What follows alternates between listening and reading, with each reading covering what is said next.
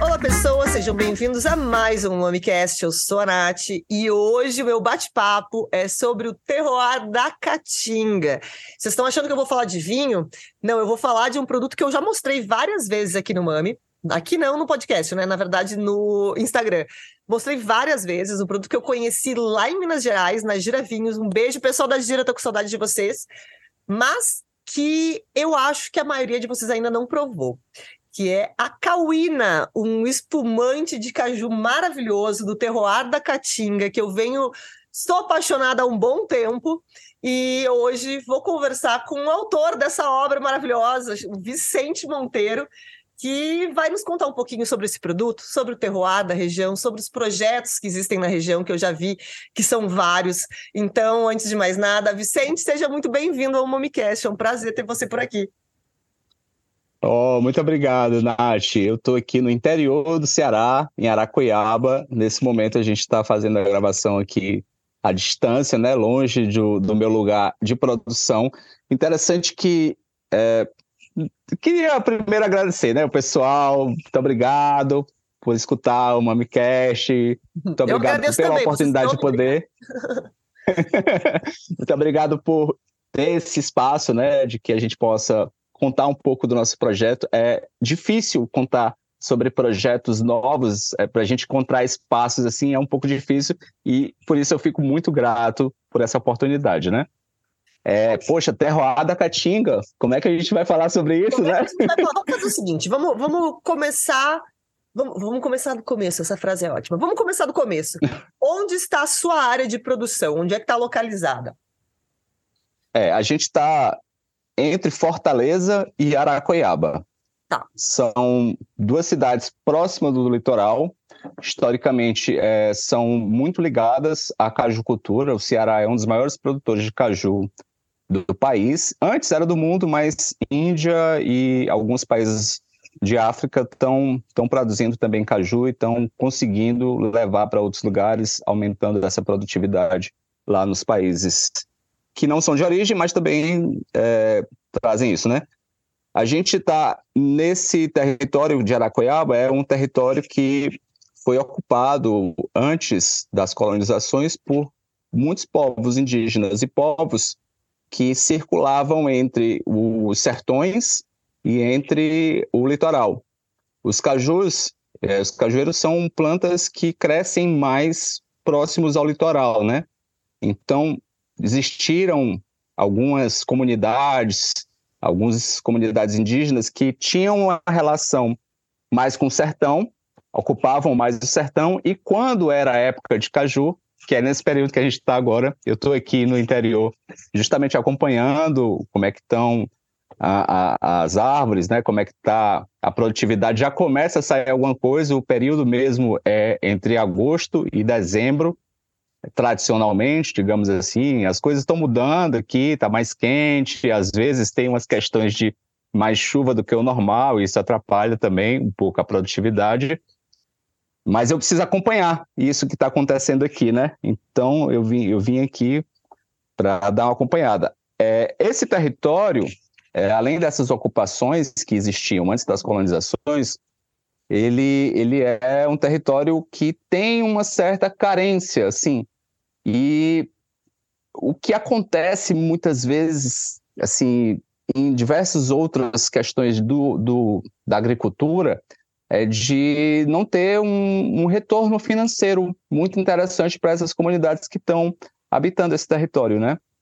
Então, observando isso e observando, é, e é por isso que as pessoas migram, né? Observando isso historicamente, né?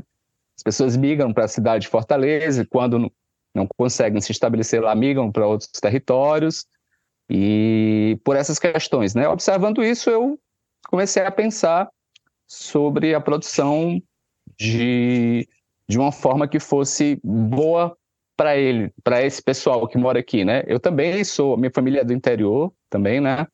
É, de um interior um pouco mais no sertão, e inclusive a minha mãe tem é, alguma linhagem indígena aí que eu, a gente supõe que são dos cariris, que é um povo brabo que só.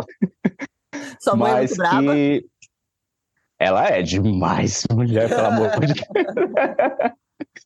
É, esse território ele tem uma riqueza histórica é, milenar e a gente está na floresta, né? Praticamente na floresta da Caatinga. Parece estranho falar pois floresta é, você, da Caatinga. Você acabou de falar também que está começando, que está começando um período chuvoso, que também é estranho para quem não está acostumado com Sim. a Caatinga, pensar em Caatinga e período de muita chuva. Floresta e Caatinga também são coisas que no nosso imaginário, de quem não conhece a região, parece não combinar, não é? É, parece que há um, um disparate, né? um, uma, um contrassenso aí. Mas o contrassenso é justamente o que a gente está buscando. eu acho que talvez seja isso, sabe? Porque é, a minha história, contando um pouquinho sobre por que, que eu cheguei até aqui, né? Ela é em volta, assim, de uma... Eu sou urbano, sou sempre, desde cresci nesse, nesse ambiente urbano, não foi no, no ambiente rural, mas vinha muito para o interior e era, eram os momentos assim de maior felicidade, de férias, viagem de família para o interior. Era momento que eu entendi assim como de maior liberdade, né? E aí a gente se relacionava com as plantas, com é, isso que a gente separa como natureza e ser humano, né? Estou é, é, tentando mudar um pouco essa minha percepção, né, de separado, mas que a gente encontrava isso que, a gente chama de natureza, né?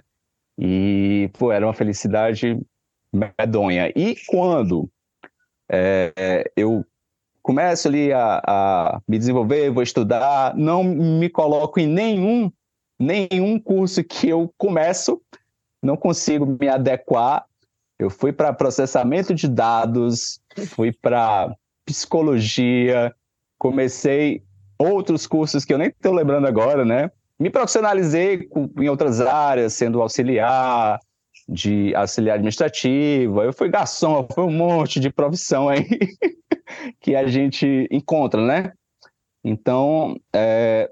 aí quando eu estava na psicologia, eu também me desestimulei e resolvi pesquisar outras coisas. Fui convidado por um amigo para fazer uma cerveja que ele tinha criado, que se chamava Cerveja Molotov. Nossa!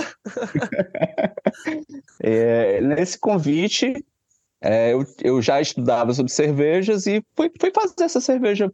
Só que era uma coisa assim, muito cultural, muito artística, né? Porque o ambiente era um ambiente de música. Aí você sabe o que tem no ambiente de música, né? Ah, era meio doidão, então, era uma cerveja meio é, doidona. Era. É, é assim, a coisa, gente... né? Quem começa a fermentar uma coisa, fermentou uma coisa, você vai fermentando tudo que vem pela frente. Eu imagino que a gente que já brincou de fermentar também, nada do que eu fiz até hoje ficou. Não, mentira. Mas cara, o meu vermu ficou bom, mas eu não precisei fermentar nada. Mas o resto, tudo que eu tentei fermentar ficou horrível, mas é... a gente começa a fermentar uma coisa, não dá para parar, né? Meio que vai viciando e ficar fermentando coisas. O que mais eu consigo é... a partir daqui? A gente vai descobrindo novas técnicas de preservação dos alimentos e isso, pô, é, a bioquímica da coisa, tudo isso encanta, né? E foi isso que aconteceu, Nath. Eu estava lá e eu precisava estudar mais, inclusive para ensinar, eu queria ensinar as pessoas a fazer né, essas produções e por isso eu tive que dar uma estudada um pouco mais aprofundada além da execução de receitas, né? Então, com esse aprofundamento, eu, eu fui ganhando ali um corpo teórico que me permitia fazer outras coisas. E em 2019, eu participei de um laboratório, é, um ambiente de pesquisa, né? Aí já é outro ambiente, né? É, do, da Escola de Gastronomia Social Ivan Dias Branco, que é uma escola pública do governo do estado. É uma inovação magnífica, é um prédio lindo, gigantesco, com equipado, todo equipado, tudo lindo mesmo. E tem essa inovação, para além do, do, do, do equipamento público, é a inovação de trazer outros modos de olhar para a cultura alimentar, né? Então eu participei de uma pesquisa que era para encontrar leveduras é, da Caatinga. Foi, foi o, o, o projeto que eu submeti foi para encontrar leveduras nativas que eram coletadas de flores de espécies nativas distante da cidade, distante da poluição, indo meio, bem para os matos mesmo, né?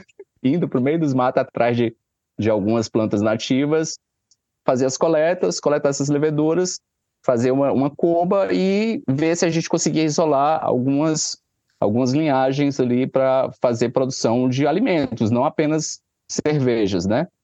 Mas acontece que no final dessa pesquisa eu fiz a produção de um de, um, de uma bebida, eu não digo nem uma cidra de caju, fiz a produção de uma bebida de caju, que não era objeto da pesquisa. Nem imaginava. Foi só a gente fez lá. A levedura, só para utilizar a levedura que vocês isolaram. São testes. É, é, é. E aí fiz essa, essa produção e acontece que no dia da apresentação da pesquisa, que foi uma festa, essa bebida foi embora toda, acabou e muito antes do que as produções que eu fiz lá. Eu disse, como assim, meu gente? Parece que, parece assim? que esse negócio tá é. gostoso.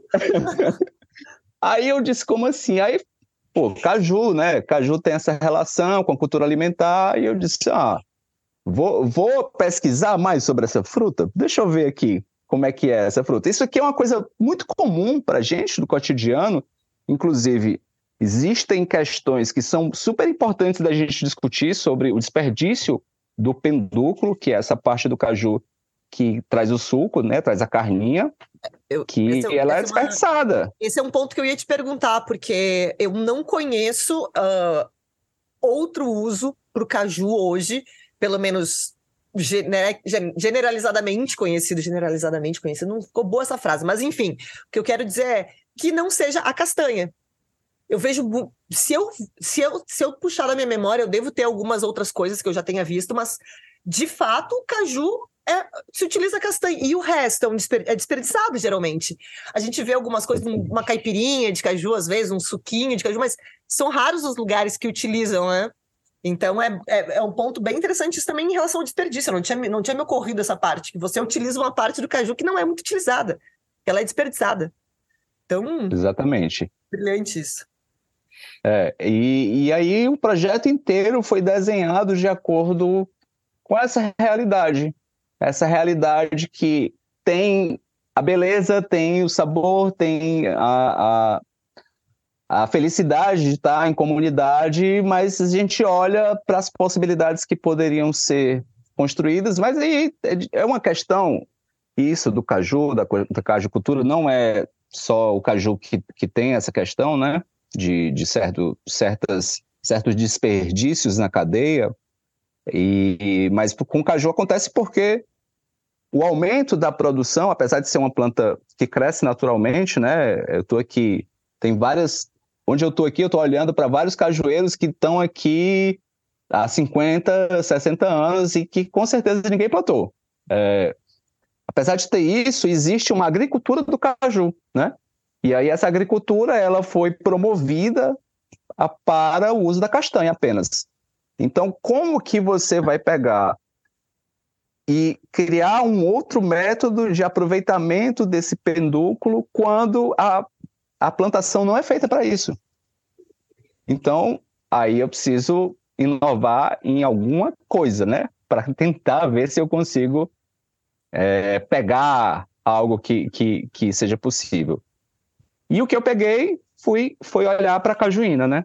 Foi olhar para essa bebida, que é um outro uso, que acho que você já conhecia, não sei se você claro, já é o refrigerante, né? Ele não é, não é muito comum, mas já provei cajuína, um, re... um refrigerante de caju não alcoólico, né? Fermentado também. E aí você Não é fermentado. E aí você viu e disse assim, por que não fazer um desses aqui versão de adulto? É, exatamente. Só que é, não é refrigerante porque não é gaseificado, ah, né? Sim, então, sim, sim, é, o, o, esse produto ele é uma criação moderna já. Rodolfo Teófilo, que é um, um escritor muito conhecido, inclusive mais como escritor, ele criou esse produto é, e deu esse nome de cajuína, acho que finalzinho do século XIX. E, quando criou, ele deu um, um, um outro uso, né, para essa, para esse, assim, é, a história é muito longa. Não dá para a gente fazer assim uma historiografia de, dessa fruta aqui. E quem está interessada ou interessado em olhar isso, eu recomendo que dê uma lida aí no Mauro Mota, que tem um livro incrível para mim. É uma tese, acho que é uma tese de doutorado dele, acho que 50, década de 50. Ele escreveu sobre essa planta, essa árvore, e, e tudo está lá. De, desde 1950 está tudo lá. É só abrir e sair, e sair produzindo. É, é. Mas assim, é, como que a gente chega num espumante, né, nessa coisa? É, parte dessa pesquisa era sobre essa busca por uma identidade que fosse que mexesse com gosto, com gosto do lugar, sabe? Aroma e gosto do lugar. E aí, pô, se a gente for discutir gosto aqui, dá outro episódio, né? Não, aqui dentro deste episódio nós temos possíveis 10 episódios longos aqui ainda. Eu tô anotando, eu tô anotando as ideias aqui do lado. Pois é. Porque essa questão do gosto, ela é, é, é o pessoal que acompanha esse mundo dos vinhos e de outras produções é, depende muito do repertório da gente, né? Então, é uma construção social também. É, só contando um, casual, casualmente, assim, né? Um, uma, um episódio que é cômico, assim, é dos portugueses chegando aqui e provando desse, desses fermentados que esses povos produziam e achando tudo muito nojento, achando tudo muito é, não, não apetitoso, né? E o pessoal não gostou, aí algumas pessoas gostavam e tudo, por isso que rolou o interesse, por isso que rolou o interesse de levar o caju para outros países que também eram colônias, né? Mas quando os indígenas provaram os vinhos, eles também cuspiram, né? Então, então, então tem uma questão aí de repertório. Isso é um ponto importante. Tem um episódio mais antigo aqui do Momicast, eu acho que muita gente já ouviu, mas quem está chegando agora talvez não tenha ouvido.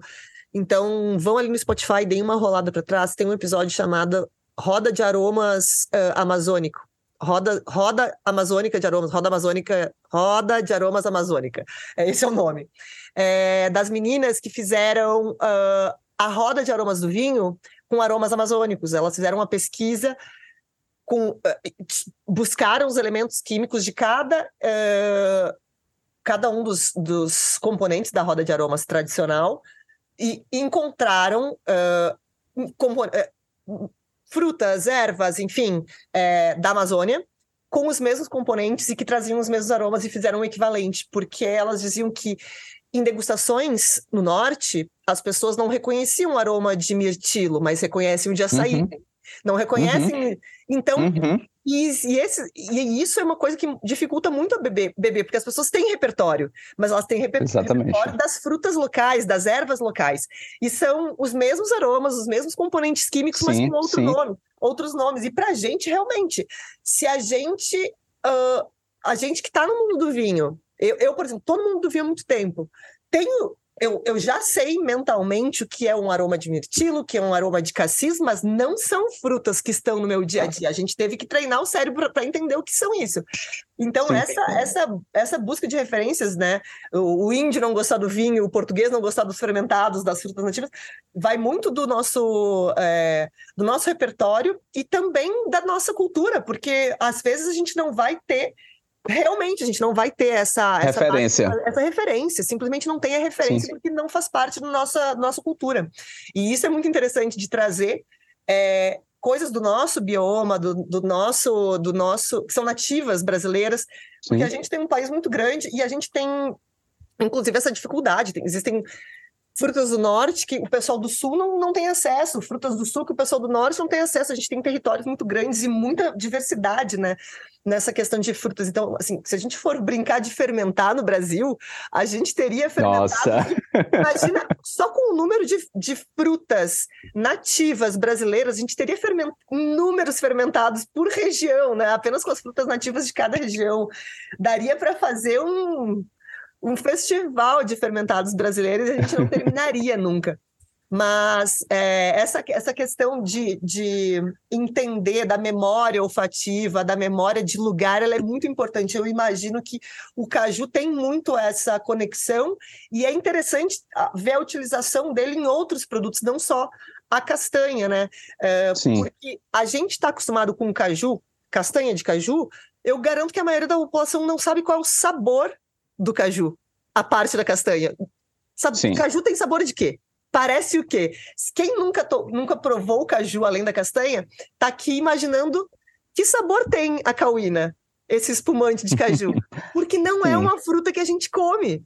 Então, já começa por aí. Você está utilizando uma fruta que a gente conhece, mas uma parte dela que a maioria da população não tem intimidade com o sabor todo mundo sabe qual é o sabor da castanha do caju, mas e, da, e, e do pedúnculo, né? Da, do que tá, é. do suco. Alguém sabe qual é o sabor?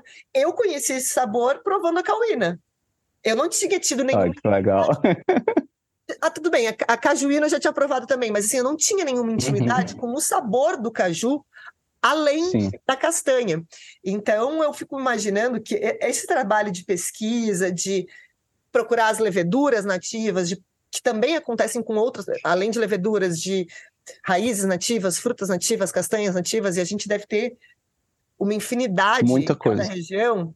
É, eu imagino que para você que conseguiu fazer a cauína, que fez tanto sucesso, já deve estar tá dando aquela coçadinho, que mais que eu posso fermentar de Nossa! Eu tô, vendo, eu tô vendo a sua cara. Você não vai parar por aí, né? Você deve estar precisando... Eu não aguento mais. Não eu preciso mais. fazer outra coisa. Eu preciso achar alguma coisa esquisita aqui para eu me. Nossa, é. é, é, isso, é, né? Na verdade, eu, eu já tenho, a gente já tem uns três ou quatro produtos quase prontos, mas a gente precisa entender melhor qual é, a, digamos assim, o DNA dessa empresa que vem sendo criada há três anos, né? Se é realmente pesquisa e inovação, ou se a gente vai fazer mais um trabalho social de conscientização, ou se a gente. Que, que caminhos são possíveis para essa empresa, que inclusive é o meu meio de vida hoje, né? Eu, eu não tenho nenhuma outra possibilidade, inclusive, de ter um padrão de vida mais ou menos digno ali, que não seja alquimista da Caatinga, né? É, mas é, é, Bem, a gente tem alguns desafios a trilhar. Eu tô doido para produzir um, um... Eu tô pesquisando ultimamente, já faz uns meses, e aí eu, a produção da Cauína levou um ano e seis meses de pesquisa e teste, né? É, e, essas, e essas coisas são demoradas mesmo, né? Quando eu apresentei, já tinha um tempão de pesquisa e não estava pronto. A gente come, teve, tivemos diversos problemas, é, principalmente com relação a isso, o gosto, retomando o papo do gosto, né? Que foi é, quando a gente vai fazer uma fermentação sem adição de nada, que era o que eu estava tentando buscar ali, sem adição de nenhum insumo é, artificial enológico ou alguma outra levedura, alguma coisa assim, pode acontecer tudo, né? É, e aí, o que acontecia nem sempre era ok, nem sempre era possível de beber. Então, nossa, aí eu ficava, meu Deus do céu, o que, que eu vou fazer? Com esse meu background aí de é, algum conhecimento não muito especializado, porque eu não sou da área da, da biotecnologia ou da bioquímica, nem da química mesmo. Até comecei uma faculdade de química, mas acabou que a, a, a necessidade de trabalhar é, me impediu de dar continuidade, né? É, com, essa, com esses testes, eu fui compreendendo que o que era possível e o que não era para chegar a uma razoabilidade e sem perder as características sensoriais que eram necessárias para ter esse, essa complexidade e identidade, né? Então a gente trabalhou um tempão e agora eu tô doido, mas eu nem sei se a gente vai poder lançar isso logo. Tô doido trabalhando em cima de uma planta que é muito, muito é, rica em cultura, e aí você já entende que o meu trabalho, cultura é muito importante, né? É, só que ela não é muito percebida também, está aí no nosso ponto de cegueira, é, digamos, de botânica, né? Cegueira botânica. Então, que é a jurema. A jurema é uma planta magnífica que tem uma história enorme e assim como, como tem uh, algumas algumas atividades religiosas em, voltas da, em volta da, da ayahuasca, também tem em volta da jurema, porque ela também tem ali uma produção de, de DMT também, enfim. Só que o nosso, nossa perspectiva não vai ser essa, porque a gente tem medo de polícia, né? É, é. até que é, é. tem que vender com CNPJ bonitinho, ele é melhor fazer só um é. ali para vender. Deixa Exatamente, é, é, outra coisa. e aí, é, a pesquisa está muito legal, mas eu de fato assim a gente tem um trabalho muito grande para fazer, até com a, as entidades e aí as entidades. Eu sei que o pessoal assim pode não acreditar muito em espiritualidade. Eu também tenho meu meu ceticismo, né, ali, mas eu tenho um profundo respeito por, pelo que é dito na cultura, né? Então, é, existem entidades que são físicas e outras que não são físicas e que a gente tem que ter respeito com isso. Então, é, vou precisar ir em alguns lugares que as pessoas têm essas práticas, vou consultar se é possível, se é permitido, o que é permitido ou não. Várias comunidades podem me trazer ali um resultado que eu digo, cara, é melhor deixar isso no lugar que está, né? É, porque, de fato, você vai utilizar uma planta que é utilizada para fins cerimoniais para fazer uma bebida Exatamente. bebida comercial sem fins. Então é sempre bom dar Sim. uma consultada antes, né? Nunca se sabe. É importante. É, até para Inclusive... não, não desrespeitar, para que ninguém se sinta desrespeitado. Isso né? Exatamente, é, isso. Sempre, sempre, importante. É, uma coisa, voltando sobre é, o que a gente estava falando, de eu nunca ter provado algo que não fosse a castanha do caju, né? Como eu provei a cauína. É, a cauína me pegou, de verdade, é, porque a gente prova muito fermentado de fruta. E a cauína, de fato, eu lembro que de provar aquele dia e dizer assim: eu, eu não quero continuar bebendo vinho eu quero mais uma garrafa disso depois. não, de fato, a gente, a gente bebeu mais de uma garrafa. E eu tava num bar Sim. de vinhos. E isso é muito doido. Ela me pegou de um jeito que eu disse assim: eu não, eu não quero pedir um vinho. Eu quero beber cauína. Eu quero beber mais um espumante de caju. E isso é uma coisa muito doida, porque isso nunca aconteceu com nenhum outro fermentado. Eu gosto muito de cidra, de porre uhum. também. Então, assim, a exceção de cidra, assim, foi a primeira vez que isso aconteceu. De eu dizer assim, Sim. eu não quero vir, eu quero continuar nisso aqui. E é muito doido isso, porque é, eu vou dizer a minha percepção aqui para quem nunca provou a cauína, tá? Imaginem um espumante com uma acidez lá em cima, e aqui quando a gente está falando em acidez lá em cima, alguém aí já provou espumante da, do, da Inglaterra? É assim, acidez lá em cima, de arrancar esmalte do dente, do jeito que a gente gosta. Acidez lá em cima, aroma um, um, lado cítrico muito gostoso. É, é, tipo, é difícil de explicar. É corpo, uma textura na boca boa. É um. Eu, eu não, não sei explicar. Ele é um espumante. Imagine um espumante que vai para um outro lado de aromas e mais ácido. É, é o que veio para mim. Na, dá dá para harmonizar. Eu tenho eu, eu, fico, eu fiquei pensando, dá para harmonizar isso com muita coisa, dá para fazer um, um, jantar inteiro harmonizado com cauína, é, para tomar na beira da praia, pra fazer drink, mas assim, a gente tava tomando puro, a gente tomou duas garrafas seguidas, assim. Num bar Ah, que ótimo. Então, é, é, isso é muito legal. A gente voltou, a gente falou para todo mundo que a gente conhecia, porque ainda não tava, você não tava aparecendo. Porque agora eu tô vendo que você tá saindo em todos os jornais também, né? Que agora você tá famoso. Mas não tava assim, eu falei com todo mundo que eu conheci. Vocês, vocês têm que provar isso aqui. Eu provei lá na gira, a gente ainda comprou pela internet você. E é muito legal. E a gente, inclusive, fez uma degustação recentemente de fermentados não, não uh, fermentados não espumantes de outras frutas, mas eu queria ter colocado Sim. a cauína junto para provar, uh, para pegar mais um sabor. Era um fermentado de jaca, eram frutas que a gente realmente nunca tinha provado. Fermentado Olha, de jaca. Que legal. O outro era um fermentado, é aqui do interior de São Paulo. O outro era um fermentado de framboesa com é, framboesa com banana, completamente Sim. fora. E o outro era de manga. o outro é de manga.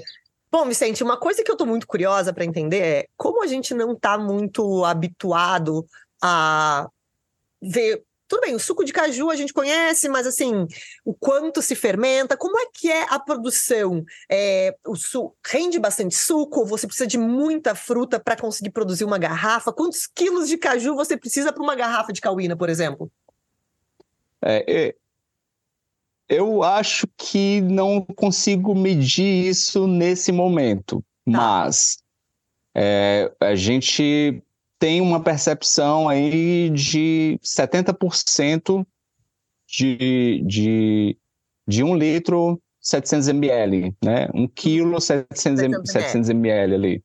Então, é, é um número bom, razoável, é, tem muita, tem muita parte fibrosa, né, que fica depois da, da do desengasse ou do, da prensagem, né? E o caju não falta aqui.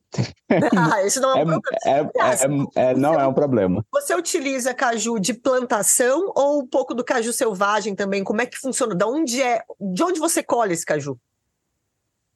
Pronto. É, isso é muito importante, porque é, uma das coisas que é uma, uma premissa para o nosso projeto, porque o projeto da Alquimista Caatinga, ele tem uma estrutura, né? essa estrutura, um dos braços é a produção, criação e desenvolvimento de um produto, né?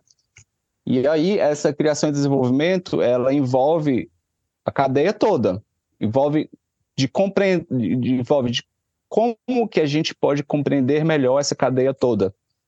E compreender não levando ideias e dizendo, olha, eu tive uma ideia genial, vamos fazer assim?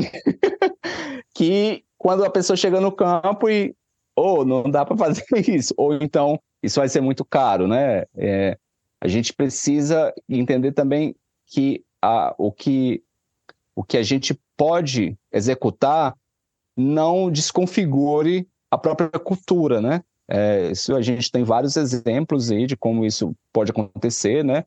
Caso de usar, por exemplo, mandioca de uma cidade para fazer uma determinada bebida, a empresa vai lá, compra toda a mandioca e cadê a mandioca para fazer a farinha da população ali, né? E aí, como é que fica a cultura é, desse povo, né? Então, uh, não é um ingrediente pelo ingrediente, né? É, essa, essa é uma das questões fundamentais da empresa. E falando de caju, fazendo uma diferenciação da uva, por exemplo, né? A gente conhece mais de uva do que de caju, gente. Oi. ah, ah, no sentido de é, nomes, no sentido de, é, de essa varia, varia, varia, esse varietal aqui é, como, é, como é que ele é, como é que. E, e caju, existe a diversidade, naturalmente. Só que existem clonagens de determinados frutos que a perspectiva é o uso de uma melhor castanha, né? Apesar de que essas clonagens elas também dão mais suco e por isso isso por isso melhora a produtividade digamos assim, da cajuína, que é, que é essa bebida popular, que eu comecei a falar lá no começo, é, a gente não sabe os nomes que são dados a esses varietais, digamos assim, é, a essas frutas específicas, é, são nomes que eu não acho assim que revelam muito bem a nossa cultura. Como, por exemplo, eu estou usando é, mais de 95% de CP76. O que é, quer dizer esse nome, né?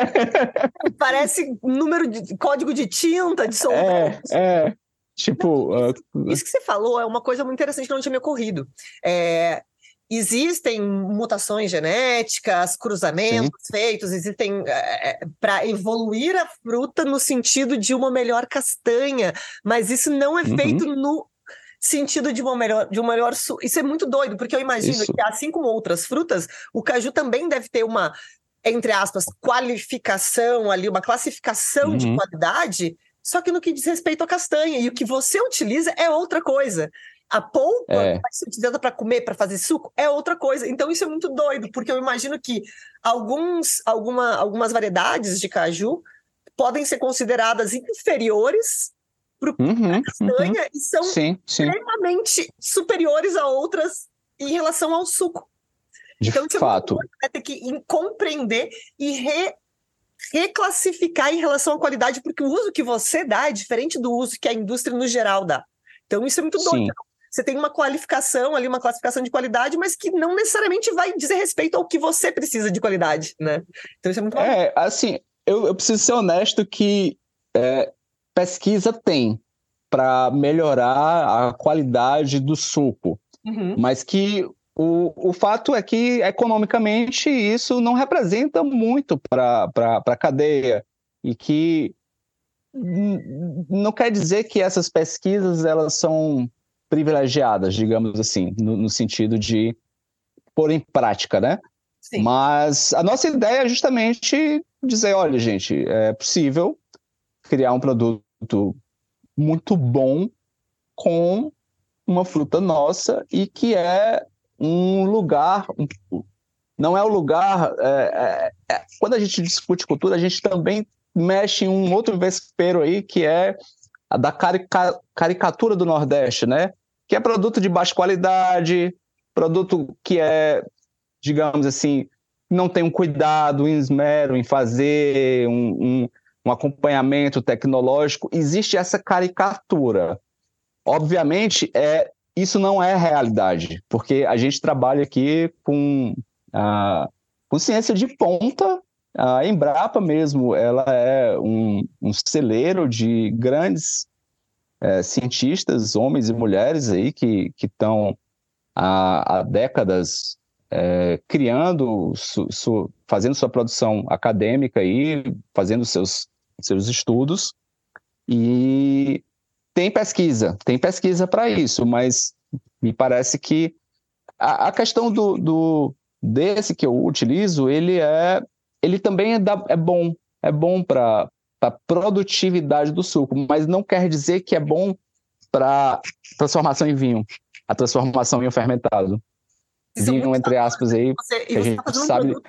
E, e, o que produto que você desenvolve é diferente. Existe a, a, o que vai virar apenas um suco, existe isso, São outros exatamente. fatores que você precisa, né? E aí você está abrindo um, um novo caminho para essa fruta. Então são Nossa, e você imagina, desculpa te interromper, mas Não, você mas... imagina o, o tanto de trabalho como fermentador, digamos assim, não sei se é a palavra mais adequada para esse meu caso aqui, nesse, nesse lugar de uma pessoa que está fazendo a, a, a, transformação, né?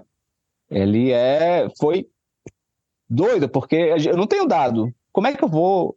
Qual é a pesquisa que eu vou ler para me basear não, qual é a bebida relação... que você vai. Qual é a, bebida, qual é a bebida concorrente que você vai provar para usar como benchmark e dizer, hum, é nisso aqui que eu quero chegar, que outro existe? Sim. Então, é, isso é, é. né? Abrir. É como, como, dizer que é bom ou ruim, por é exemplo, né? ah, isso aqui não ficou muito bom, mas tá, qual é o comparativo? É. Qual é a base? Sim, Agora sim. Você, tem a, você acaba se baseando ano após ano nos que você já produziu e no que você entende como Exatamente. adequado para se beber, mas tem, tem um mato para desbravar aí pela frente, né? Porque é. tem, é, você está produzindo há pouco tempo. É, eu imagino que ano após ano a variação de safra do próprio caju vai afetar a bebida final, até porque você faz um trabalho é, de muito terroir, de, de leveduras muito específicas. Então, é uma coisa que a safra vai aparecer. Uhum, então, uhum. você agora está criando um catálogo de base para se comparar com o que vai vindo pela frente, né? Você mesmo está criando a sua base comparativa, porque vai fazer o quê? Vai comparar com Sim. quem? Vai comparar o seu nível de acidez, o seu nível de.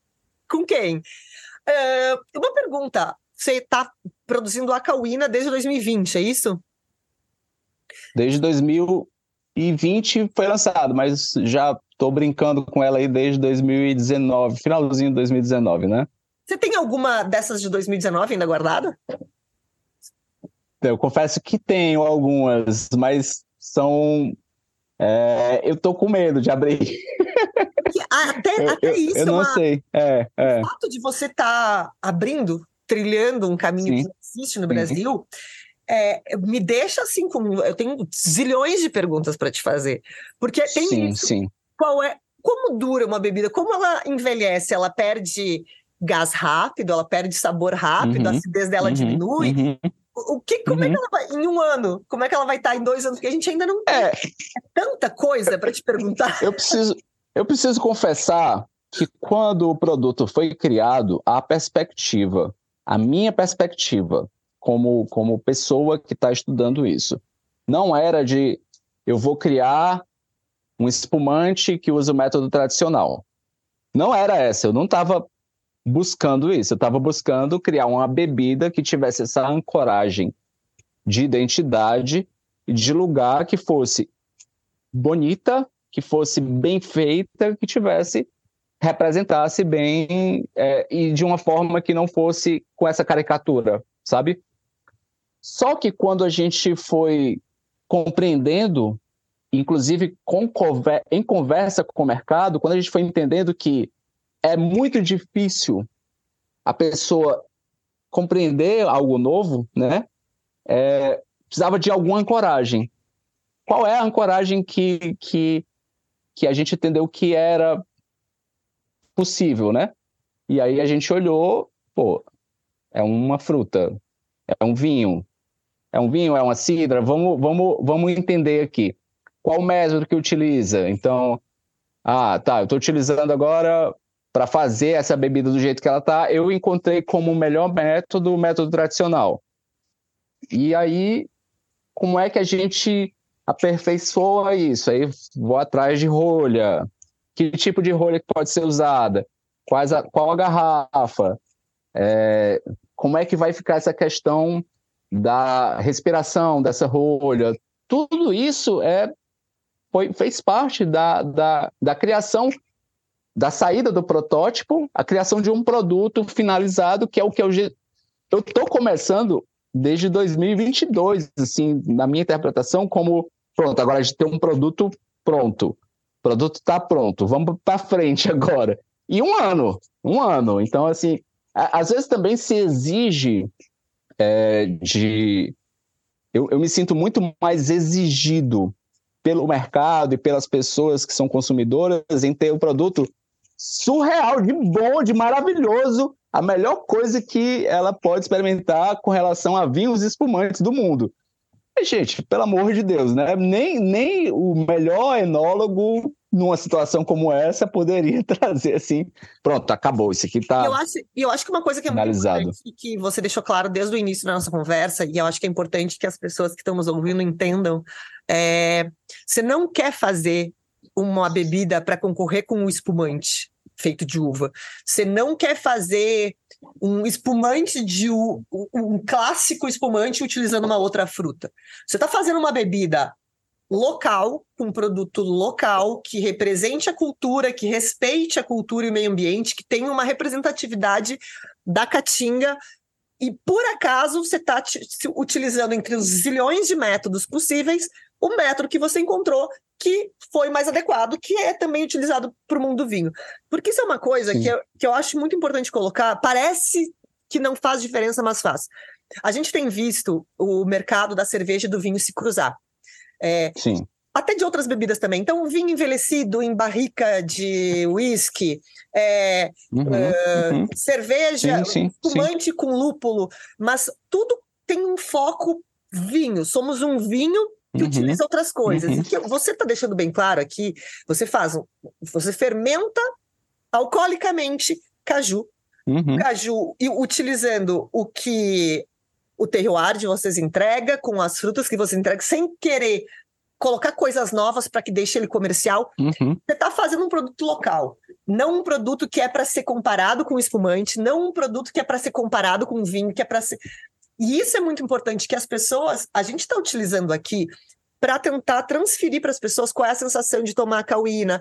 É como um uhum. espumante com muita textura, com muita acidez. Sim. Mas é importante deixar claro que você não está querendo competir com um espumante, que você não está produzindo um espumante para fazer parte do mundo do vinho e entrar ali numa. Não é isso. É, é, um produto é. local, é, é um produto de. É, eu sei. Eu não, sei. É... Senão as pessoas vão acabar exigindo isso. Ah, mas isso aqui não é tão bom como uhum, mas não é uhum, para ser tanto, porque não é sim, é vinho, é uhum. outra coisa. É, é, é possível ter níveis de qualidade que eu não tenho nenhum problema em competir com um champanhe clássico de tal região com relação a essa questão de eu experimentei isso, experimentei aquilo. Me agrada isso mais. Isso é bom, isso também, ou não agrada, isso agrada mais. É possível. É, a gente está chegando em um lugar. A, a, trilha é essa, é de ter uma melhor qualidade desse produto. Mas eu posso é, te garantir, Nath, assim, que o que eu penso não não dá assim para controlar, né? O mundo, nem o mercado, nem não adianta nada o que eu penso. O que aconteceu no final das contas foi isso. É, eu criei o produto quando eu apresentei por conta da forma, eu preciso de uma garrafa que aguente uma pressão de 5 quilos. Vá lá, que é mais ou menos aí o foco que a gente está usando. Que garrafa vai aguentar isso? Qual, de qual garrafa? Então, a garrafa de espumante que, que, que, que seja fabricada para isso. Como é que eu que a forma, a forma ela também define muito como a gente interpreta o claro, mundo, né? É a rolha, é a garrafa, é. estoura como um espumante. É difícil Sim. não comparar. Mas o que eu acho importante Exatamente. é que assim, quem estiver nos ouvindo aqui, entre no site, né? É, o próprio site mostra os projetos, mostra, fala sobre o bioma da Caatinga, fala sobre. Tem até quem quiser ajudar alguns projetos sociais que existem.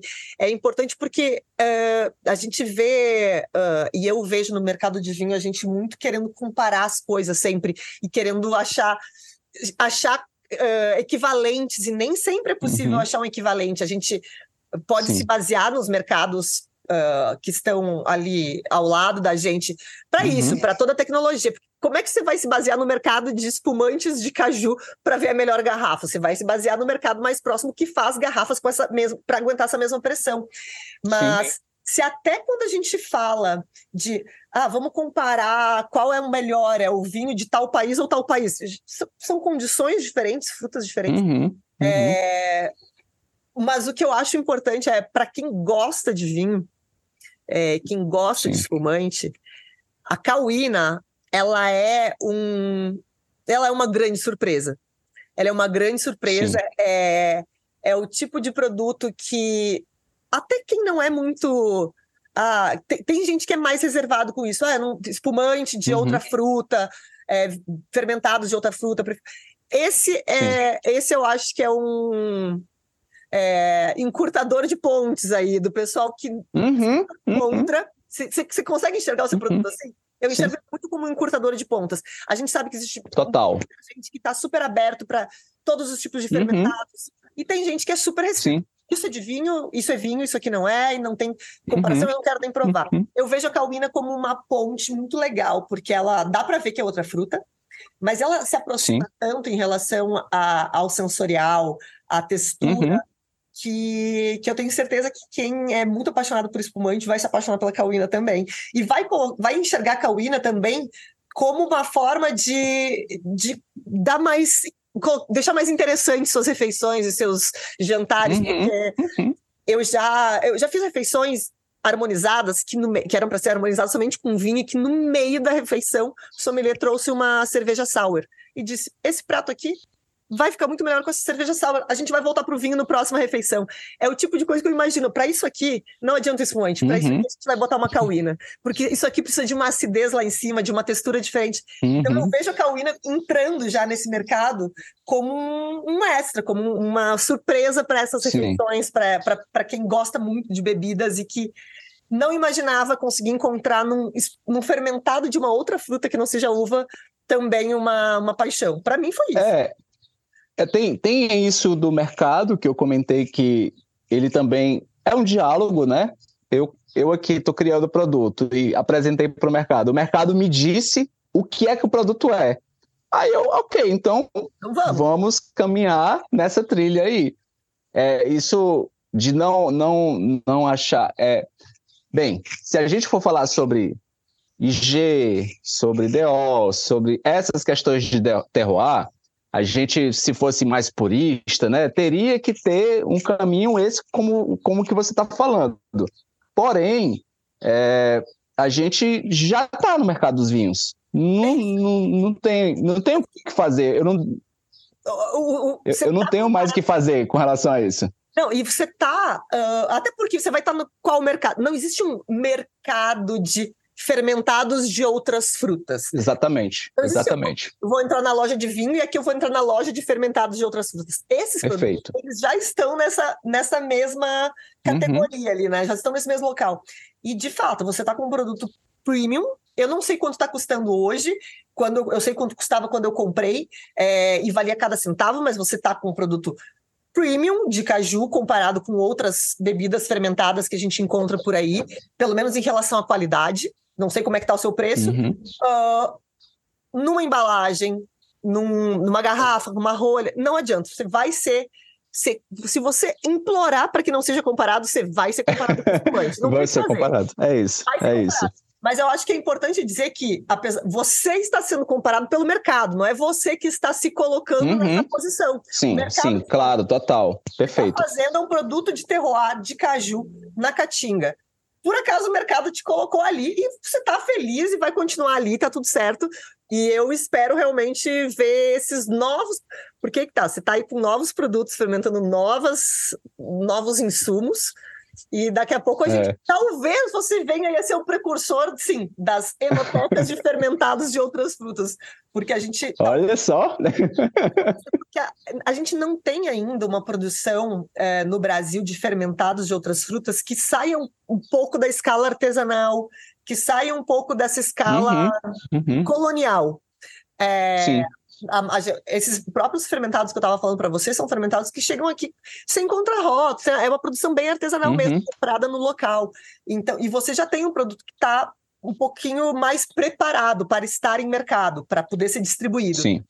Isso é um primeiro passo para esse tipo de produto. E isso, na verdade, é abrir caminho, é abrir um caminho. Não que você tenha pensado nisso, mas você está fazendo isso. Uhum. Você está abrindo um mercado para uma distribuição nacional de um produto que geralmente é só consumo local. Então, isso é, isso é um, uma coisa muito interessante, porque a gente está aqui acompanhando um começo. Talvez daqui a 10 anos isso já esteja super difundido, lojas Nossa, de... é. Já, você já parou para pensar nisso? Talvez esteja. esteja já, já parei para pensar. E, assim, o, o, que a gente tem, tem assim, como perspectiva, né, é de poxa, a, o caju ele já foi uma, uma já foi muito importante economicamente para esse estado que eu tô. Ele ainda é, ainda é o, o Ceará ainda é o estado que mais mais produz caju, né? Não sei se é o que mais exporta do Nordeste, né? Mas é, as famílias que trabalham com caju aqui, a agricultura familiar, que é onde o, o nosso projeto se assenta, né? É, não querem, os filhos não querem ficar aqui porque não veem, de fato, uma perspectiva de futuro, né? O meu sonho mesmo é de que seja possível que a família do Silvanar, que é essa família onde a gente começou a produção, e já pensamos em criar o projeto como um projeto que possa ser replicado em outros em outras famílias, né, em outras pessoas que trabalham já com caju, e aí, se a gente quiser entrar um pouquinho sobre técnica, a gente pode entrar, porque eu tive que inovar também na. na não estou replicando o método, é, assim, como é o método tradicional, como é que faz, como é que aplica. Eu não estou fazendo a replicação e tem que ser desse jeito, porque senão não é. Eu, eu não, eu preciso me adaptar a essa realidade. Nem é possível e nem seria interessante. Fazendo ciência. Não... Você está fazendo ciência. é, tá fazendo é isso. Todo conhecimento tem seu criando. E aplicando o melhor que tem em cada um para o seu produto. Se vai ser Exatamente. Do... daqui a pouco, daqui, o ano que vem surgiu uma outra técnica no mundo cervejeiro que se adaptar melhor, você vai utilizar, você vai testar. Essa, é a, essa é a beleza do negócio, não ter uma não ter uma tradição. E, existe a parte. Sim, sim. Existe a parte difícil, que é você tá abrindo caminho. todos os problemas que vão acontecer, vão acontecer com você, porque não teve ninguém ah, Assim, alguém vai vir depois de você e vai dizer, me conte seus problemas para eu não passar por eles. Essa é a parte ruim, você que vai ser o cara que vai passar pelos problemas, mas ao mesmo tempo você está aí Estamos. desbravando e criando uma coisa nova, é, com um produto local que é super tradicional, mas que não é aproveitado tanto quanto poderia, né? Em todas as formas. O caju tem muito mais usos, e a gente está vendo aqui, do Sim. que a gente conhece hoje, do que o mundo conhece hoje, que é só a castanha, basicamente, e alguns outros. Nossa. É, o, o, o caju, ele, o cajueiro, ele, é, ela, essa planta, ela é de tudo se utiliza para medicina, e aí eu falo medicina popular, não. Mas tem pesquisa também sobre efeitos medicinais da, de alguns compostos, da raiz, das folhas, é, da própria castanha, que a castanha não é só essa parte que a gente come, né? Tem uma, uma capa ali que tem é cheio de óleos, que é o LCC, que é, é, um, é um produto que é muito pesquisado, né? Tem potencial para diversas atividades.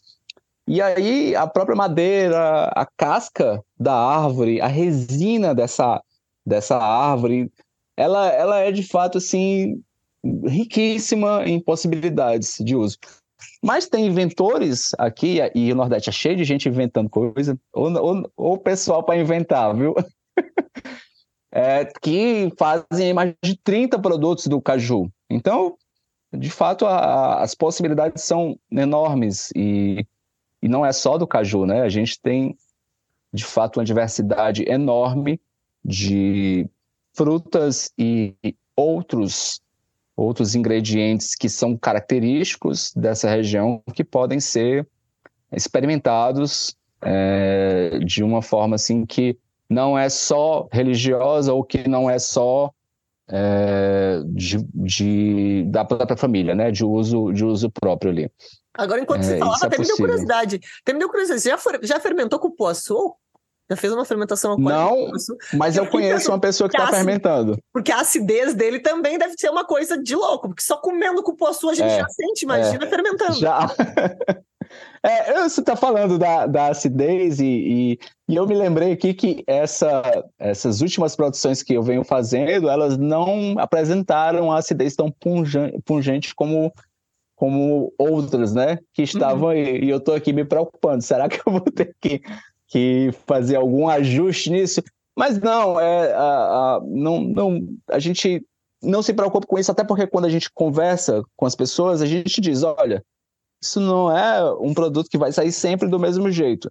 E aí, entrando um pouquinho sobre técnica, né, é, a gente tem essas questões da safra, que vai mudar, vai ter um período que é o mais quente, a gente não está num ambiente de altitude, mas que tem uma elevação aí, é, essa, essa terra que eu estou aqui, ela é muito arenosa e isso também traz é, a questão de se está absorvendo mais ou não está, porque às vezes o caju dá muito suco, mas tem pouco brix. Uhum. E aí isso muda bastante, né? Então, e aí tem essa questão também da acidez. E a questão da acidez, eu estou interpretando que não é um. dessa mudança, não é só uma questão de fermentação, porque. É clima. É, é a gente tem. É, é como eu falei no começo, né? Eu fazia ali um fermentado sem adição de nada. De nada, nem de sulfito, nem de nada, nada mesmo. E aí depois, claro, fui experimentando e vendo ah, será que tem que colocar aqui um sulfito? Será que eu preciso colocar uma levedura? Será que eu preciso nutrir essa levedura? Por quê? Vamos lá estudar o que é que o caju tem de proteínas e aminoácidos para nutrir essa fermentação. Tá, tem isso, tem. Tá, vamos lá. Aí, muito, muitas produções.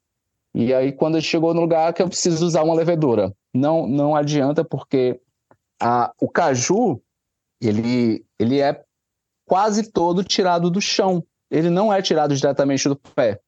Então, esse caju é coletado, e isso é um hábito.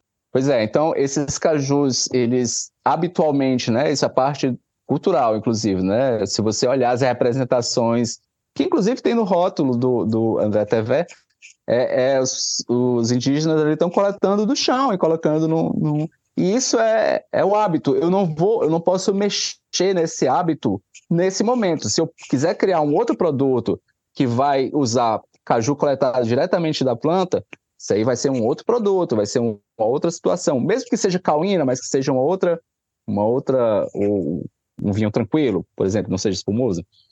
E aí, é, Nath, tem essa, essa, essa, essa questão de técnica, porque esse caju ele está cheio de micro-organismos dos mais diversos aí.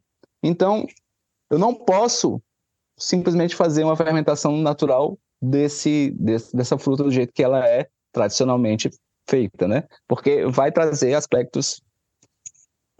Sai produto legal? Sai. Mas Saíram sair, vários. Mas pode sair coisa ruim também. O, é norm, o normal é que isso não sai legal. Pois é. Assim, o comum é que sem, sem adicionar nada, sem usar.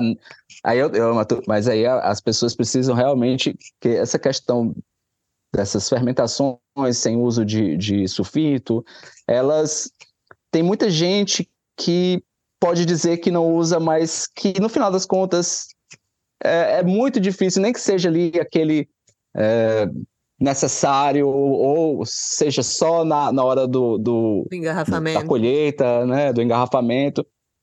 Enfim, é, eu, eu acho muito difícil, apesar de que hoje eu não uso nada, né? Mas a gente eu... sabe que isso é uma coisa que é muito difícil se a gente vai pensar numa questão sustentável. e quando a gente fala de sustentabilidade, Sim. eu tenho trazido esse tema muito aqui. É sempre importante lembrar que sustentabilidade não é só meio ambiente, ela é social, ela é econômica, ela é tudo isso.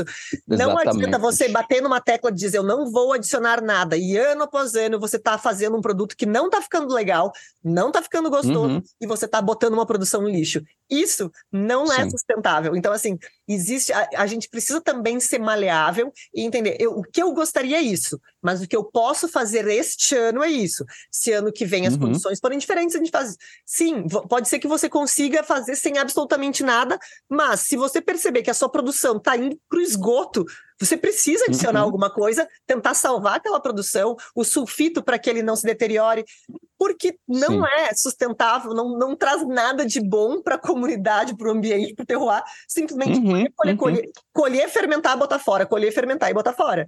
Então, é sempre Sim. Importante isso, que às vezes a gente bate na tecla do para ser sustentável não pode adicionar nada, mas sustentabilidade em qual sentido?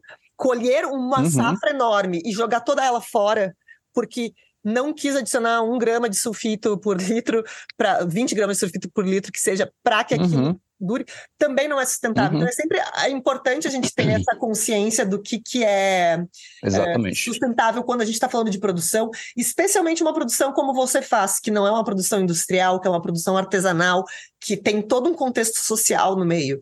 Não, você colo simplesmente uhum. por uma ideologia colocar uma produção inteira fora é, não tem nada de sustentável e não ajuda em nada a comunidade. Então é sempre importante bater nessa tecla de entender que a gente tem que ser flexível nesse sentido. E agora a gente está vendo também, né, que você vai acompanhar agora é, você compreende toda a safra, mas ano após ano o clima muda, a produção muda, o nível de água, de chuvas, tudo isso vai mudar. E uhum. você vai ter que se adaptando também. Então, o que você sabe hoje sobre a sua produção não é o que você vai saber daqui a cinco anos, as coisas vão mudar, então. Exatamente. Tudo vai ter que ser adaptável. Talvez o que você sabe fazer hoje vai ser o oposto daqui a cinco anos, porque, enfim, é outro clima, é outra, outra característica de fruta que você tem. Então, é sempre importante que a gente seja flexível nessa hora para compreender que a produção de um produto que é vivo, né? Vai ter Sim. que se adaptar sempre, ano após ano. E essa eu imagino que seja a maior dificuldade, também o maior desafio, mas também a parte mais legal, né? Monotonia não existe nessa brincadeira. Não, não. Bem, é. Com... Tá rindo mais de nervoso eu... já. eu vivo de fato no limite. É, tô, eu tô um nível de ansiedades é, de várias situações é, são é, de fato são limítrofes assim não não é, mas, mas, assim até porque a gente está nessa produção pequena agora nesse momento mas a perspectiva é de que a gente aumente sim a produção que a gente tenha uma, uma produção é, industrial mesmo a gente consiga ter produtos que sejam, digamos assim, para fazer de uma forma mais massiva e outros que não sejam, que sejam ali os nossos lugares de conforto, digamos assim, né? Os lugares. Qual, qual é o tamanho de, da produção hoje? De interesse. Esse ano de 2023, a gente está calculando que estamos em 4 mil unidades ano. No ano passado, foram 3.500. A gente teve um crescimento pequeno, mas de 2021 para 2022 foi uma explosão, né? Eu fiz, eu acho que 500 unidades em 2021 em 2022 foi 3 mil. tipo, já deu saltozão é, enorme, tá, né? Tá Mas aí. Alguma, tem alguma perspectiva assim, ó, para ano que vem eu gostaria de aumentar? Sim, vai... tenho. É? Para quanto? É, a, a, a, escala, a escalabilidade, ela é, como, como eu comentei, infinita, né? Infinita ali, no, no sentido de é possível fazer muito, muito espumante, muita cauína com é, 100 mil litros. Seria possível é, dentro, sem plantar um, sem plantar um cajueiro, sem derrubar um, um, uma mata de nada. E isso é totalmente possível. Não é o nosso foco. O nosso foco de cauína, a gente tem um limite que é estabelecido. Não vamos ultrapassar esse limite se a gente tiver que produzir, criar um outro produto que seja assim para produção maior, a gente vai criar e, e, e, vai colocar no mercado, né? Mas a gente tem esse limite bem claro, inclusive para não desconfigurar, porque se a gente eu estou falando alquimista da caatinga, né? Mas outros, digamos, outros agricultores que têm ali o um manejo já do caju, se eles começarem a se desenvolver, Bem, aí se eles quiserem produzir 100 mil, 200 mil, 500 mil. Aí tranquilo. Vai, vai ter um trabalhão de logística, porque é o grande, o grande problema do caju é a logística, na cadeia toda. Porque é uma fruta com a pele tão fina quanto a da uva, mas muito mais sensível. Se eu coloco cinco cajus um em cima do outro, já se esmaga. O de baixo já era, já era, já, já vai contaminar ali. Se eu tiro a castanha, já era. Já, inclusive, já era, perde ali pelo menos uns 20% a 30% de suco só em tirar a castanha, né? Que ele já começa a escorrer ali. Então, ali tem uma questão, uma, tem, existe uma questão de logística aí que é complicada, é difícil. Inclusive, é difícil transportar caju de mesa do Nordeste para outros estados é, sem que haja adição de alguma de alguma coisa que faça para preservação aí dessa fruta, né? Ou chega... seja, ou seja no, no, no, plástico, filme, né? naquela bandejinha. É, é, é, muito caro. Eu acho que é por isso que é caro por aí, né? Quando eu, eu passei para São Paulo no ano passado, estava de visita aí, passei lá na Naturebas e a gente eu sei porque eu fui lá beber espumante. Você tava, lá, você tava lá com seus tava. espumantes. Tava, então. Eu fui lá beber. Tava lá. Fui lá comprar. 2022 eu tava lá. Nesse ano a gente não foi, não. E é muito caro o caju aí. É, Caríssimo, Paulo, né? Tudo é caro é. aqui em São Paulo também, ô desgraça de cidade. Aliás, falando em caro, barato comprar, onde é que tá, onde é que estão disponíveis os, as cauínas hoje? Além do seu site, né? No seu site dá Nossa, pra comprar. Nossa, mulher! Tá, tá, funciona o site, tá funcional. É, é possível comprar no site, né? www.dacatinga.com mas a gente precisa ter uma capilaridade desse produto, até para ele se tornar conhecido, né? E aí foi. É, isso é um ponto muito legal, porque, assim, legal em certos termos, né? Mas eu não esperava que 80% da produção que a gente faz fosse para São Paulo. Eu não entendi nada. e a gente está tentando agora, depois de dois anos, começar a fazer um trabalho comercial também no Nordeste. Nossa maior dificuldade é capilaridade mesmo, né? A gente está com o serviço de entrega no site, né?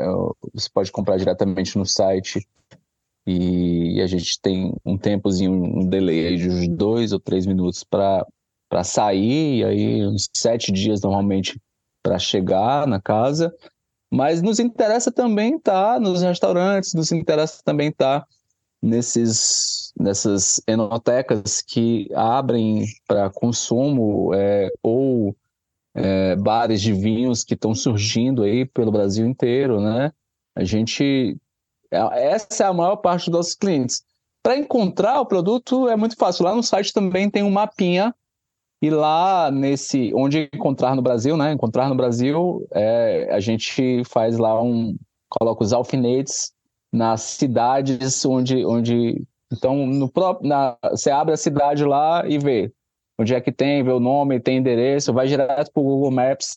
Tá bem, tá bem legalzinho o site. Nesse você tem de cabeça, você tem de cabeça algum lugar que tem aqui em São Paulo? Já que a maior parte do público está comprando aqui, vamos, vamos ajudar o pessoal daqui a comprar mais. É, é, é tem, tem a gente está em muitos lugares aí, né? Inclusive, ficou até um pouco com receio de falar aqui, o pessoal, ah, não falou de, de um, mim, esqueceu tal. do outro, tá? Não vamos fazer isso. é, é. intriga aqui, mas vamos tá. Pessoal, tá bastante lugar em São Paulo, vocês vão lá e cliquem no alfinetinho em São Paulo, que a gente não quer deixar nenhum, ninguém com ciúmes aqui.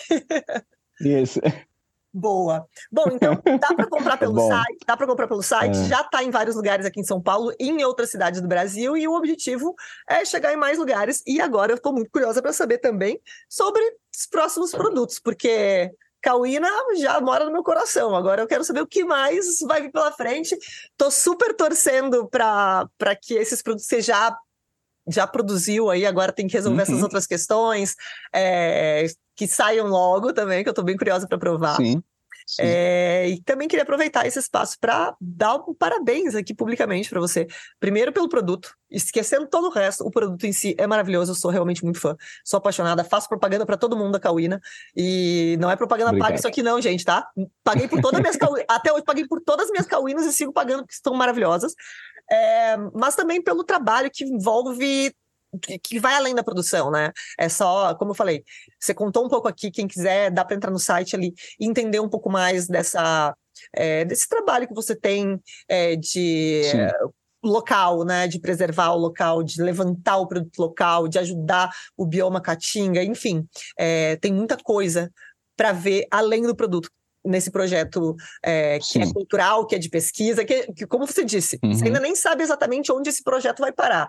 Né? Hoje você Sim. tem uma questão cultural, Sim. tem um produto, mas sabe-se lá o que vai virar daqui a 10 anos. Então, eu queria primeiro a, pra, parabenizar você pelo produto e pelo projeto, que é um projeto muito lindo, muito é, cheio de novidades, muito para quem é curioso, assim, é um prato cheio, uhum. um produto novo, é, terroir novo. Então, assim, parabéns. Modos de produção, é, relação com quem produz, é isso, Nath. A gente está a gente pretende lançar outros, vai lá, mais uma vez, entre aspas, vinhos de caju e de outras frutas também. É, eu tenho uma dívida interna, e aí é uma dívida que, na minha cabeça, eu preciso criar uma bebida de umbu. Umbu é necessário. Sim, existem muitas bebidas, existem muitas pessoas é, inclusive bebidas populares, bebidas que são produzidas ali em pequenas comunidades, é, mas eu penso que dá para fazer um, um, trabalho legal com umbu e eu, eu, adoro, é uma fruta que eu amo mesmo de paixão, sentar embaixo do buzeiro e ficar ali é, só só se alimentando, né, de, de tudo, espiritualmente e fisicamente também. Mas a gente quer fazer outros trabalhos com, com o caju. A gente tem, a gente tem uma preocupação é, no sentido de, por exemplo, bebida destilada, mas é, a preocupação por questões de teor alcoólico, né? É, a, gente, a gente sabe o, o que as bebidas destiladas fizeram aqui com as populações que habitavam esse lugar antes, né? E por isso essa preocupação. Mas eu acho que dá para fazer um produto legal é, que tem aí no processo, no meio do processo, um, um, processo de destilação, incluindo faz parte da construção imagética também da marca Alquimista da Caatinga, né? A gente também utiliza de, de, não, não é só um nome que a gente usa ali. É, enfim, tem, tem uma parte conceitual aí que a gente que a gente aplica, certo? E a gente tem pelo menos dois produtos de caju que podem sair. Eu, eu apresentei uh, para ali cereja, eu lembro, e para algumas outras pessoas, eu mandei umas garrafinhas de um, um, uma bebida que eu fiz que é, digamos assim, um vinho natural pisado de caju sem adição de nada. Menina, o negócio bom. Eu fiquei doido quando eu experimentei. Eu digo, caramba, esse, esse produto tá incrível. Mas, mais uma vez, né, é, todas essas questões de controles microbiológicos e é, a gente precisa testar mais. Eu fiz poucos testes, mas aí eu mandei é, para algumas pessoas, o pessoal super adorou. É, foi um processo que o, o suco de caju ele é amarelo, né? Quando você espreme o caju, tem lá aquele suco amarelado bem denso, né? Parece um leite. E aí, só que aquilo dali tá tá cheio de, de proteínas, cheio de fibras. E aí, quando ele assenta, e aí assenta rápido, ele, ele fica transparente, como se fosse uma água. É bem, bem mesmo uma água, assim, totalmente transparente. E aí, esse vinho, quando ele começou a, a fermentar, e depois que eu engarrafei, ele começou a tomar um tom alaranjado. Tipo, bem bonito, sabe? Um laranja bem bonito. Aí eu disse, rapaz. Mas assim também, né? É, é, eu, obviamente, fiz lá parte do processo, né? De, de deixar esse, essa, essa maceração lá durante uma semana, depois fui fazer ali. Aí eu digo, esse, esse produto tem futuro, né? Vamos, vamos ver se, se vai sair alguma coisa daí. É, mas eu também tenho esse, provavelmente, um, um brand de, de caju aí para fazer. Não sei exatamente se vai ser um brand ou se vai ser um licor de brand. A gente tem umas questões de adequação é, legal, né, também, que precisa ser investigada. Provavelmente, pelo, pelo produto que eu tenho da pesquisa, é, vai para licor de brand. Mas a gente não pode fechar isso porque, é, enfim, tem, a gente precisa verificar isso comercialmente também. É, a gente quer trabalhar, a gente está brincando ou brigando com o pessoal dos vinhos, né? A gente, eu acho que que tá rolando esse esse café aí, né? Esse esse uhum. esse relacionamento aí, né? Mas a gente também sabe que os, os nossos povos que habitavam aqui antes da colonização também faziam bebidas de mel. E aí, será que a gente vai brincar ou brigar com o pessoal dos hidroméis? Talvez, eu acho né? que o negócio gente... não brigar, eu acho que é melhor brincar com todo mundo, brigar é. tem, fazer um monte de bebida é. boa de todas as categorias e todo mundo. Exatamente. Né, feliz dando as mãos ainda, é isso. Essa... É, é, é, esse é o ah, sentimento. É isso, nada. É... criando, ah, não pode produzir isso, vai produzir, vão produzir de tudo que tiver nesse país. Que a gente tem bastante. Mas você sabe que a gente fala as coisas e as pessoas às vezes não reagem legal, né? Ah, Eu também não vou deixar de fazer por causa disso. Faz? O que, você faz? Você estoura uma garrafinha de cauína, serve uma tacinha, uhum. a pessoa diz: toma aí, vamos Maravilha. fazer as frases, você vai gostar. É isso aí. É isso aí. É isso aí. Eu amei esse papo. Eu acho que assim, eu poderia ficar mais cinco horas falando com você, porque tem muita coisa para falar. Tem muitas frutas para a gente explorar, muitos métodos de, de fermentação, muitas técnicas para explorar, é, muito sobre o terroir. Mas Sim. a gente precisa encerrar infelizmente. Mas eu tenho certeza que a gente vai voltar aqui para falar de outros produtos, de outras safras da própria Cauína, é, de novos rumos desse projeto incrível. E quem gostou desse podcast, quer provar Cauína, olha, eu vou dizer, mesmo que você ache que não vai gostar, compra aí e depois me conta se gostou, porque eu tenho certeza que você vai. eu, tenho, assim, eu ponho minha mão no fogo. Quer dizer, também não quero me queimar, gente. Pode ser que você não goste. Mas assim, eu tenho certeza que 99,9% das pessoas vão gostar. Entrem no site, comprem seu produto ou vejam onde tem para vender é, no, na sua cidade. Sigam já o Instagram. O Instagram é o Quimista da Caatinga, lembrando Caatinga com dois As. Para ver todos os trabalhos, todas as novidades que o Vicente publica lá, tem muita coisa incrível. E é isso, Vicente, quero agradecer a tua disponibilidade, teu tempo, toda essa esse monte de informação que você trouxe, que eu tenho certeza que é, é muita novidade para quem está ouvindo também, é um produto super sim, novo sim. e cheio de coisa para gente, a gente aprender. Então, muito obrigada pelo teu tempo. É, se quiser deixar um recado final aqui, o microfone é seu. É, eu quero agradecer a, a, ao povo brasileiro, né, que nos dá esses, esses frutos maravilhosos de muito trabalho, de muito estudo. E, e dizer assim, olha, para quem está experimentando esse produto pela primeira vez, assim, que fica em dúvida, é, tem uma coisa que eu sempre falo: se você gosta de espumante, provavelmente você vai gostar. Mas se você gosta de espumante e caju, não, não, não tenha dúvidas. Não, não tenha dúvidas. dúvidas. Exato, adorei, adorei. É isso. É isso. É então, isso. pessoal, espero que tenham gostado. Se ficou qualquer dúvida, vocês podem me mandar. O que eu não souber responder, eu pergunto para o Vicente. Ou vocês podem perguntar direto para ele lá no, no, Instagram do Alquimista da Caatinga. É, nos vemos na próxima sexta-feira, ao meio-dia, aqui no Spotify, SoundCloud, Apple Podcasts ou pelo site mamimeg.com.br. Espero que tenham gostado. Um beijo e até a próxima.